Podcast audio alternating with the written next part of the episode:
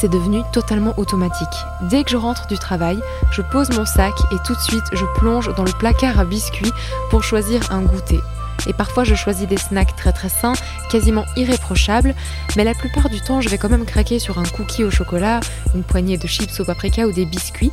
Et en soi, c'est vraiment pas grave du tout, bien sûr, mais ce qui me frappe à chaque fois, c'est à quel point j'associe ce moment de la journée à une récompense et à quel point il s'apparente maintenant à une sorte de réflexe, comme si mes fringales étaient directement liées à mes émotions et à mon état physique, à mon stress, à ma fatigue. Alors si vous vous êtes déjà demandé quel était le lien entre vos habitudes alimentaires et votre humeur, ou ce qu'essaye de vous dire votre corps au travers de ces fringales, alors cet épisode est fait pour vous. C'est parti. Bienvenue dans Tout va bien, un podcast féminin pour adoucir le quotidien. Faut pas tuer les instants de bonheur, Valentine. La vie, c'est comme une boîte de chocolat. On ne sait jamais sur quoi on va tomber. Did I tell you how divinely and utterly happy I am? Cet épisode est présenté par Hélène Demester.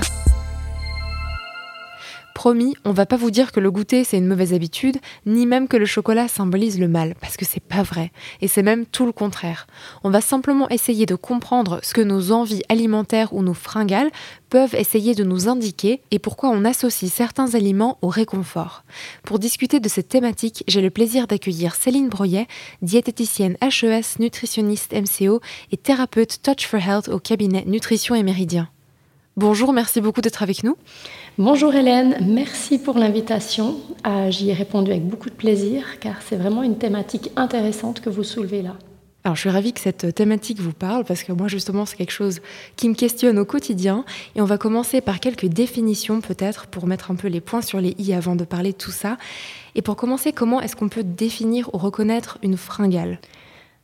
Question très intéressante et essentielle parce que finalement l'alimentation consciente c'est exactement ça. Différencier la faim et l'envie, à quels besoins nous allons répondre avec la prise alimentaire. Et cette réflexion, bien, elle est essentielle avant de débuter justement euh, le thème. Alors, débutons par le thème de la faim. Il faut savoir que la faim, c'est vraiment un besoin physiologique du corps à recevoir justement un apport d'énergie. Euh, il est intéressant justement de faire des exercices tout simples pour pouvoir percevoir ou aller chercher finalement l'information, ressentir hein, dans notre corps comment la faim nous est signalée. Donc si je comprends bien, la faim n'est pas égale à l'envie et c'est important de les distinguer les deux. Exactement, si on commence par la faim, et eh bien justement, on peut simplement se poser la question comment la faim m'est manifestée? Alors il y a différents types, je dirais, de réponses, hein, de perception. Il n'y a pas de juste, il n'y a pas de faux, il y a juste un aspect individuel. Et euh, c'est quelque chose justement qu'on peut entraîner au quotidien. On a des symptômes, par exemple, en lien avec la faim, qui sont très ciblés sur l'estomac. On a des gargouillements, des crampes, ça peut aller jusqu'aux nausées. On a aussi certaines personnes qui perçoivent une modification au niveau de la salive, une bouche plus pâteuse, une haleine finalement propre au ventre vide. On peut aussi ressentir des coups de barre, qui est une fatigue qu'on n'associe pas forcément à la fatigue euh, de la fin de la journée. Ensuite, on a aussi, euh, pour des gens, par exemple, qui travaillent dans un métier où ils ont plus besoin de motricité fine, ils se rendent compte qu'ils sont plus gauches quand ils ont faim. Ou alors, euh, on peut avoir des maux de tête qui sont spécifiques à la faim, des bâillements. Certaines personnes, finalement, ont peu de sentiments de faim à travers les crampes à l'estomac ou les nausées, mais ils font que de bâiller, hein, ce qui peut être gênant, finalement, peut-être même dans une journée. Euh, ou une occasion, alors là, on peut identifier le bâillement comme un signe de faim. On peut avoir des frissons. Et puis, ça, c'est toujours l'aspect euh, drôle ou pas, c'est que des fois dans l'entourage, c'est nous-mêmes ou c'est quelqu'un de notre entourage, il y a le côté un peu irascible, nerveux. Certaines personnes, quand elles ont faim, changent un petit peu leur comportement et deviennent un petit peu plus euh, tendues. Donc c'est vraiment très physique, hein. j'ai l'impression, les symptômes de la faim. Est-ce que du coup ça rend plus facile de la distinguer de, de l'envie que de connaître nos symptômes physiques euh, caractéristiques? Exactement c'est important pour le travail qu'on peut faire sur notre comportement alimentaire de savoir de quoi on parle. On parle de la faim ou de l'envie, mais en fait, il faut vraiment les distinguer. Donc ces exercices autour de la perception de la faim, ils sont vraiment à faire à soi-même, pour soi, au quotidien. On peut faire un petit aller-retour avec notre corps et puis on peut euh, utiliser par exemple une échelle de 0 à 10 pour se mettre une note de notre faim, sachant que 10 sur 10, c'est où on a très faim, donc avec des symptômes qui s'intensifient. Et puis 0 sur 10, ça serait par exemple la note euh, qui évalue le non ressenti de la faim, par exemple quand on sort de table, qu'on est rassasié. Et l'envie, alors comment elle se caractérise? Ensuite, pour l'envie, c'est vraiment là que c'est intéressant de distinguer justement. L'envie, c'est un besoin qui va partir plutôt du cerveau via le circuit dopaminergique. Hein. c'est un peu le circuit de la récompense, comme vous le nommiez bien. Et c'est l'ensemble des zones du cerveau qui sont impliquées dans les sensations agréables. Alors, via ces interactions avec notre environnement, y compris le fait de s'alimenter, eh bien, on a toute une stimulation qui se fait. Alors, ce circuit euh, intéressant, mais des fois inconscient aussi, se joue justement en trois temps. Le premier temps sera l'apprentissage, ensuite il y aura le plaisir et ensuite le désir. On va commencer euh, par développer justement la première partie qui est de l'apprentissage. Pour ce faire, on utilise volontiers euh, l'exemple du chien de Pavlov, où on sait que l'animal a été conditionné justement pour une expérience positive avec un aliment et rien qu'à la vue de l'aliment, il va pouvoir directement avoir une sécrétion de dopamine, il va commencer entre guillemets à saliver. Pour nous, eh bien, c'est un petit peu pareil. Hein. on a ce phénomène qui peut se faire ressentir chez nous avec les aliments. Euh, par exemple, si on regarde une pub hein, à la télévision pour une célèbre glace dont le chocolat craque sous la dent et puis la personne s'extasie hein, en la dégustant, eh bien, nous pouvons nous aussi commencer à saliver. Car on a en fait mémorisé depuis qu'on est petit, qu'on est enfant, les aliments euh, qu'on mange, hein, qui nous offrent une expérience positive, justement, les cinq sens. Faisons un exercice. Par exemple, on peut euh, Imaginez un aliment avec nos cinq sens sans qu'il soit forcément proche de nous. Par exemple, si on imagine une chips saveur paprika de telle marque, eh bien, on peut faire cet exercice. Alors, au niveau de la vue, je pense qu'on l'a tous, c'est bon. Au niveau de l'odeur, eh bien voilà, hein, il y a une odeur spécifique euh, à chaque aliment. Ensuite, on va faire jouer euh, l'ouïe. Donc, quand on mange, hein, on peut imaginer les résonances qui sont différentes d'un aliment euh, onctueux à un aliment croustillant. Pour le goût, on y est. Et puis on aura aussi bien sûr le toucher, par exemple le toucher en bouche. Hein. Est-ce que ça pique? Est-ce que c'est doux? Est-ce que c'est gras, onctueux? Enfin, avec cet même aliment, on se rend compte qu'on va ressentir justement une stimulation de nos cinq sens uniquement en l'imaginant. Et cela ne définit pas forcément euh, si on va aller chercher l'aliment ou pas. Mais c'est le premier stade, c'est qu'on a en fait appris à ressentir, à percevoir avec nos cinq sens les aliments. Ça marche vraiment, je sens l'odeur du paprika, vous allez me donner faim. Et l'idée, en fait, c'est que la deuxième étape, c'est qu'on a la dimension du plaisir. Et en fait, on a appris que tel ou tel aliment, justement, nous offrait une situation, hein, une sensation positive. Par exemple, que tel biscuit, vraiment, euh, nous faisait... Euh, du bien. Hein. Il y avait une libération aussi de dopamine quand on le mange. Et euh, ce n'est pas forcément le cas avec tous les aliments. Et en troisième partie, on a justement euh, la notion du désir qui se définit par l'action de prendre ou pas l'aliment, le dessert, le bout de chocolat. Le souci, c'est quand ce circuit justement de récompense s'active en guise de réponse, non pas forcément au plaisir, mais à une situation émotionnelle forte, un stress, une situation de tension. Et là, on arrive à des prises alimentaires dites de compensation, où la personne va rechercher finalement cette sécrétion de dopamine. La dopamine, c'est justement un de ces neurotransmetteurs décrits au niveau populaire comme une de ces quatre hormones du bonheur. Les trois autres, c'est la sérotonine, l'ocytocine, l'endorphine. En tout cas, cette chimie du cerveau peut se jouer très rapidement et sans forcément qu'on en soit conscient. Donc si on résume, manger ça fait du bien, mais cette réponse de bien-être via les aliments ne doit pas venir soutenir tous nos inconforts physiques, émotionnels ou de stress. Alors, dans quels autres contextes, qu'ils soient émotionnels ou physiques, peut survenir une envie comme celle que vous décrivez? Oui, alors c'est vrai qu'il y a aussi d'autres contextes hein, où on peut percevoir des envies. Par exemple, pour les dames, le trouble prémenstruel, hein, qui est un thème durant une partie du mois, ça, ça peut clairement euh, donner lieu à des envies. On a aussi les personnes qui sont dans des manques de sommeil chroniques. Hein. on ne parle pas de une ou deux nuits où il y a eu la pleine lune et on a moins bien dormi, mais quand le sommeil vraiment se fait euh, moins bon au niveau quantitatif et qualitatif, il y a aussi une augmentation des envies le lendemain. Un thème aussi très important et puis qui va peut-être parler à de nombreuses personnes, c'est l'envie et la soif. C'est-à-dire que le fait de ne pas être bien hydraté, hein, on sait que l'hydratation c'est un peu un challenge au quotidien. Il y a des journées où on y arrive bien avec toutes nos stratégies pour assurer notre hydratation, puis certains jours, eh bien voilà, c'est 15 heures, on se rend compte qu'on a bu que deux verres d'eau. Eh bien, quand nous sommes déshydratés, on peut justement avoir tendance à ressentir beaucoup plus les envies. Aussi, on a les envies et le manque de certains micronutriments, ça c'est aussi très intéressant. On sait que si on a des envies qui se portent vraiment souvent vers le cacao, par exemple les amandes, comme ce sont des aliments très riches en magnésium, on peut imaginer que indirectement on recherche aussi euh, à compléter justement notre apport en magnésium. Après, on a des envies plus spécifiques en lien avec des problématiques de santé. On a dans le prédiabète, on a dans l'hyperthyroïdie ou alors dans l'effet secondaire de certaines médications des envies qui peuvent aussi apparaître et se manifester. Là, on est en général plus sur un suivi où il faudra traiter ce thème avec le médecin. Donc c'est en fait c'est très utile d'avoir des envies alimentaires, c'est des indications sur l'état physique Exactement, ces envies, en fait, elles servent aussi à définir qu'est-ce que notre corps réclame. Hein. Donc il y a l'aspect, comme on l'a vu juste avant, en lien avec le stress, les émotions, mais il y a aussi d'autres aspects qui peuvent euh, survenir en lien avec nos envies. Donc finalement, ce qui est intéressant, c'est d'apprendre à investiguer soi-même ou avec l'aide d'un professionnel compétent, un petit peu comme on l'a fait pour la fin, et bien d'investiguer comment se manifestent les envies en nous, à quel moment, dans quel contexte, quel jour du mois, euh, sous quelle dynamique relationnelle ou autre. Et moi, j'ai souvent entendu parler du fait qu'une certaine envie, qu'elle soit pour un aliment sucré ou salé, ça peut porter un indice ou une indication sur aussi comment se porte notre corps à un instant T.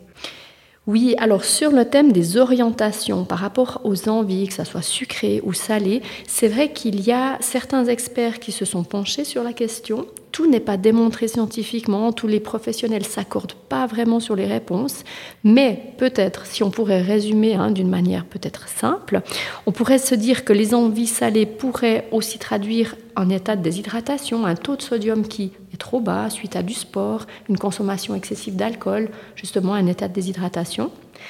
Et les envies sucrées, elles pourraient être en lien avec peut-être euh, une glycémie qui a une tendance à monter vite dans la journée et puis du coup qui descend tout aussi vite. Et du coup, la personne, elle se sent aussi attirée un peu dans cette spirale de sucre rapide, euh, remontée rapide de la glycémie et puis rapide descente de la glycémie.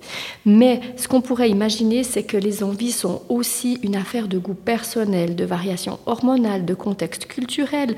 Et puis on peut imaginer que les envies, elles peuvent varier, évoluer sur les périodes de vie. On a des fois dans les récits de certains patients, des, patients qui nous disent, bah voilà, moi quand j'étais jeune, j'adorais tout ce qui était plutôt salé. Et puis ça a évolué, par exemple, avec la ménopause pour une dame. J'ai l'impression que ces envies alimentaires ou ces cravings en anglais, souvent elles sont un peu diabolisées. On, a souvent des listes de méthodes pour les supprimer. Enfin voilà, c'est parfois quand même rattaché à quelque chose de négatif, à une mauvaise habitude. Mais au fond, selon vous, est-ce que c'est vraiment quelque chose de négatif qu'on devrait changer? Non, et merci justement de poser la question, car il y a aussi envie et plaisir. Là, je ne l'ai peut-être pas encore listé, mais c'est finalement euh, peut-être euh, par ça qu'on aurait dû commencer, parce qu'en effet, si l'envie se fait ressentir une fois par jour, qu'elle est honorée avec justement cette notion de plaisir, qu'on est calme, qu'il n'y a pas de perte de contrôle sur la quantité, il n'y a pas de culpabilité, elle peut même être partagée dans un contexte social, hein, eh bien, j'ai pour habitude de dire justement ne cherchons pas des problèmes là où il n'y en a pas. L'équilibre alimentaire, il prévoit une fois par jour un aliment plaisir sucré, donc allons-y gaiement. Ah, ça, ça fait du bien. Ça fait du bien d'entendre ça. C'est aussi déculpabilisant. Euh, et juste, à partir de quel moment est-ce que ça peut devenir problématique? Peut-être quand aussi l'envie est trop ancrée dans, dans nos émotions. Est-ce que ça peut arriver? Oui, en effet. Alors, si on identifie nos envies comme problématiques, compensatrices, alors là, attention, il faut faire attention au cercle vicieux de la spirale du contrôle et euh, indirectement hein, de la restriction qui peut débuter. En effet, on va percevoir justement dès l'anamnèse des termes très spécifiques comme euh, j'ai fait une crise, j'ai craqué, ou alors typique, foutu pour foutu, j'ai détruit le paquet de biscuits. Euh, ce genre justement de termes montre qu'il y a déjà de la restriction, il y a déjà finalement une souffrance qui s'opère. Et c'est là justement où le problème risque de se chroniciser. On a justement ce besoin en fait de contrôler qui s'instaure. Hein. Alors ça, ça peut durer quelques jours quelques heures. Et en fait, à un moment donné, il va y avoir la perte de contrôle, hein, ce que des fois les gens nomment comme le craquage. Et là, ça risque fort de se traduire par des excès alimentaires Peut-être une prise de poids, ça va renforcer la culpabilité, la perte de confiance, la dévalorisation. Et là, on connaît vraiment cette spirale vicieuse euh, des troubles du comportement alimentaire qui peut commencer. Donc attention, si dans notre entourage, on observe un enfant, une amie proche ou quelqu'un qui commence à être vraiment dans cette notion de se restreindre et de craquer, Euh, il faut pouvoir vraiment en parler, thématiser, si c'est possible. Hein. si on sent que la personne justement se braque, eh bien, on peut imaginer qu'il y a déjà un thème sensible et, que ça met en lumière justement une, souffrance, eh bien, on peut vraiment sortir de ça. Et là, c'est important, quand on commence cette spirale, de ne pas aller plus loin, justement. Aujourd'hui, il y a plein d'approches, il y a plein de thérapies, euh, il y a beaucoup de connaissances aussi autour du, comportement alimentaire, et ça permet vraiment d'ancrer à un moment donné dans la matière que peut-être il y a un problème de contrôle, et la personne peut à ce moment-là en parler avec son médecin, son thérapeute, puis va pouvoir justement trouver les solutions pour rebrousser chemin et sortir, hein, inverser justement euh, la spirale et ensuite repasser dans une spirale vertueuse en lien avec la relation au corps mais aussi la relation aux aliments. Et comment est-ce qu'on peut faire pour établir une relation saine à cette habitude, à ces envies alimentaires qui peuvent survenir en cas de stress, de fatigue, comme vous disiez? Pour les personnes qui ressentent souvent l'envie de grignoter, qu'est-ce qu'elles doivent se dire pour rester justement dans un cadre où tout est plutôt paisible et serein et la relation à l'alimentation est, OK alors en effet, il faut juste valider soi-même ou avec un professionnel spécialisé qu'il n'y a pas justement de troubles hein, du comportement alimentaire, pas de besoin de restriction. Et puis, euh, il faut juste apprendre aussi à aller regarder en soi, définir comment ces envies de manger, elles s'animent en nous, à quel moment de la journée, euh, voir un petit peu la situation. Est-ce que c'est en revenant du travail? Est-ce que c'est suite à une discussion avec telle personne? Est-ce qu'il y a eu une émotion particulière? Est-ce que c'est peut-être le soir parce que je me sens triste? Ou est-ce qu'il y a finalement un contexte, par exemple de stress aussi, qui se joue? Si tout ça semble en ordre, j'ai envie de dire, hein, si tout semble sain, si on est aligné avec nous-mêmes quand on a ces envies, d'aliments plaisir, alors là j'ai envie de dire, ben, il faut justement valoriser l'envie. Il n'y a plus qu'à savourer, il faut créer même un rituel euh, d'accompagnement. Par exemple, on peut prendre un thé, souvent c'est aussi peut-être l'occasion de faire une pause. C'est un moment où on va aussi peut-être nourrir notre détente. Hein. Et là, on va chérir finalement ce moment euh, sur la journée. Ce qui est intéressant en tout cas, c'est de, de le définir, c'est-à-dire que à quel moment dans la journée je préfère justement mon aliment plaisir. Certains, c'est vraiment très clair que c'est après le dîner avec leur café, d'autres, c'est encore au goûter. Euh, avec les enfants ou bien alors seuls. Certains, c'est en début de soirée, quand ils ont fini leur euh, journée, qu'ils ont tout rangé. Je pense des fois aux jeunes mamans qui aiment bien que tout soit euh, en ordre à la fin de la journée. Enfin, il ne faut pas diaboliser, mais c'est important de travailler justement avec cette pleine conscience et puis à suivre son instinct. Observez-vous justement durant la semaine pour mieux définir ce qui se passe dans ces moments où on a envie et où on s'accorde ce moment de plaisir. C'est intéressant ce que vous dites parce que parfois j'ai l'impression qu'on diabolise un petit peu ce morceau de chocolat dont on a envie quand on rentre. Et on se dit, ok, ce chocolat, c'est un problème, j'ai tout de suite envie de chocolat, puis on se focalise dessus.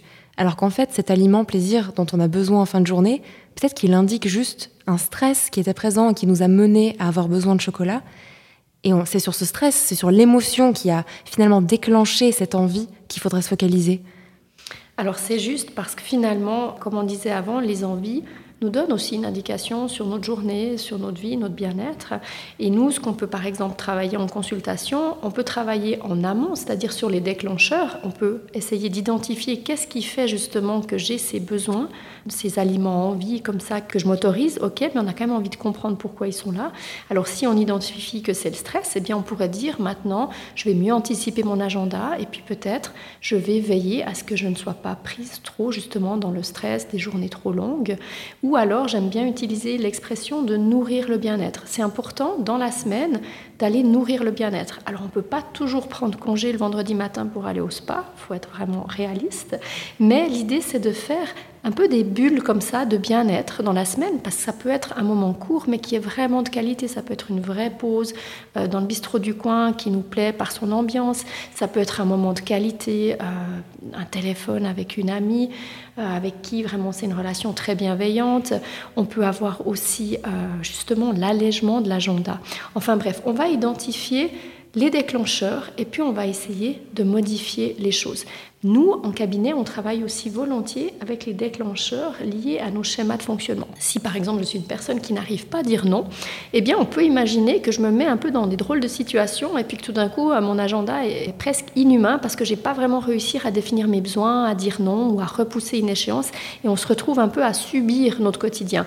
Et on voit que les personnes avec les années, eh bien elles développent aussi cet amour de soi, ce respect de soi, puis elles apprennent à dire non, à pousser un délai, et puis à se respecter. Puis en fait, de cette manière, on travaille aussi sur les déclencheurs.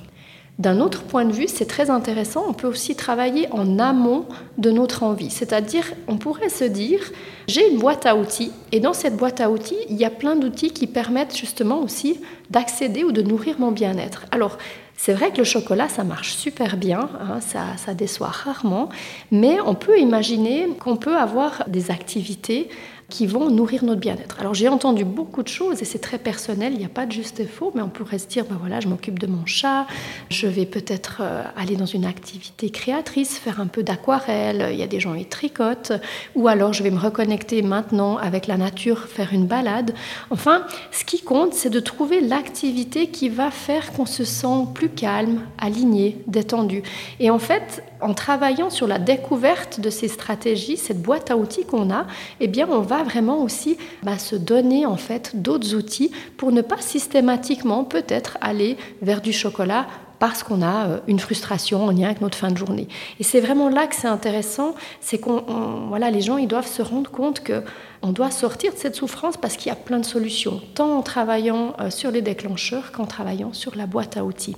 Ce qui est très important d'ajouter, c'est aussi en fait le fait de s'assurer que la personne elle mange suffisamment aussi dans la journée.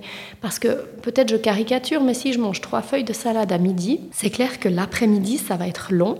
Je risque finalement d'avoir presque plus de faim que d'envie. Et là, c'est aussi se tendre des pièges parce qu'on risque entre les repas, vous êtes d'accord, d'aller vers des aliments qui sont plus des aliments snack, plaisir, rapides à la consommation.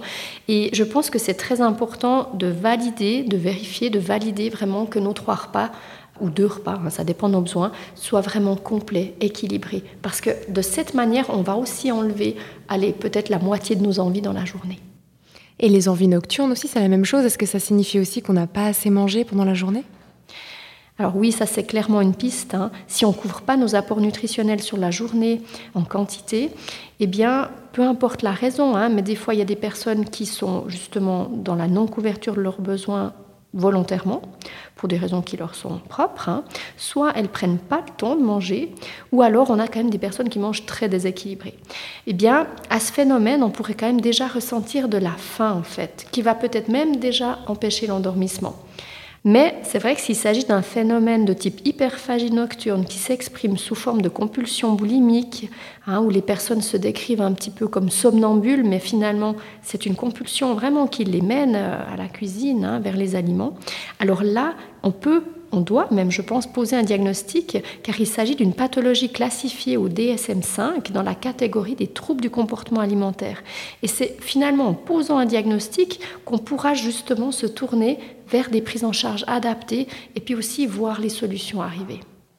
Est-ce que vous aurez quelques exemples de goûters salés ou sucrés qui pourraient satisfaire une envie alimentaire euh, et qui apportent quand même des bienfaits nutritionnels, peut-être parfois un peu plus que ce fameux chocolat? Oui, oui et non, parce que j'ai envie de peut-être rester hein, sur la, cohérence un petit peu de ce que j'ai raconté jusqu'à présent. Et je pense que les envies, finalement, hein, si elles sont saines, comme on les a définies, ne sont pas là pour parfaire les besoins nutritionnels. Allez, disons-le.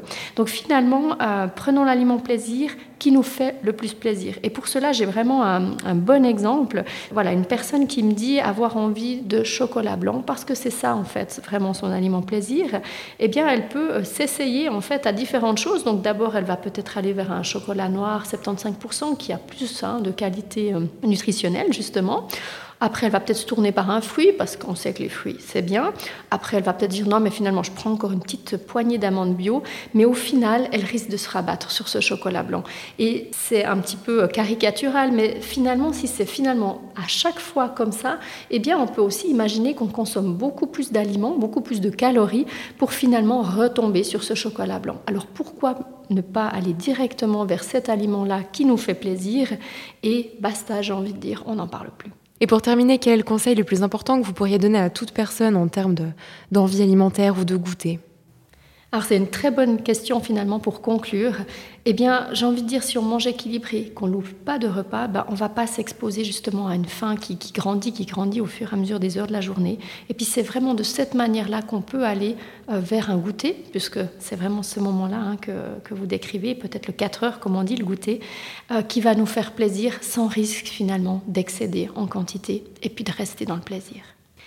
Et surtout, j'ai envie de dire, restez vraiment euh, présent à vous dans cette pleine conscience, cette alimentation consciente et l'amour de soi par rapport à vos prises alimentaires. Merci beaucoup Céline pour toutes vos réponses et pour votre présence aujourd'hui. Merci beaucoup, c'est toujours un plaisir euh, vos invitations. Et merci à toutes celles et tous ceux qui ont écouté cet épisode. On espère qu'il pourra vous aider à mieux comprendre le lien entre vos habitudes alimentaires et vos émotions, tout en gardant le facteur plaisir qui est très important. Merci pour votre écoute et surtout, prenez soin de vous.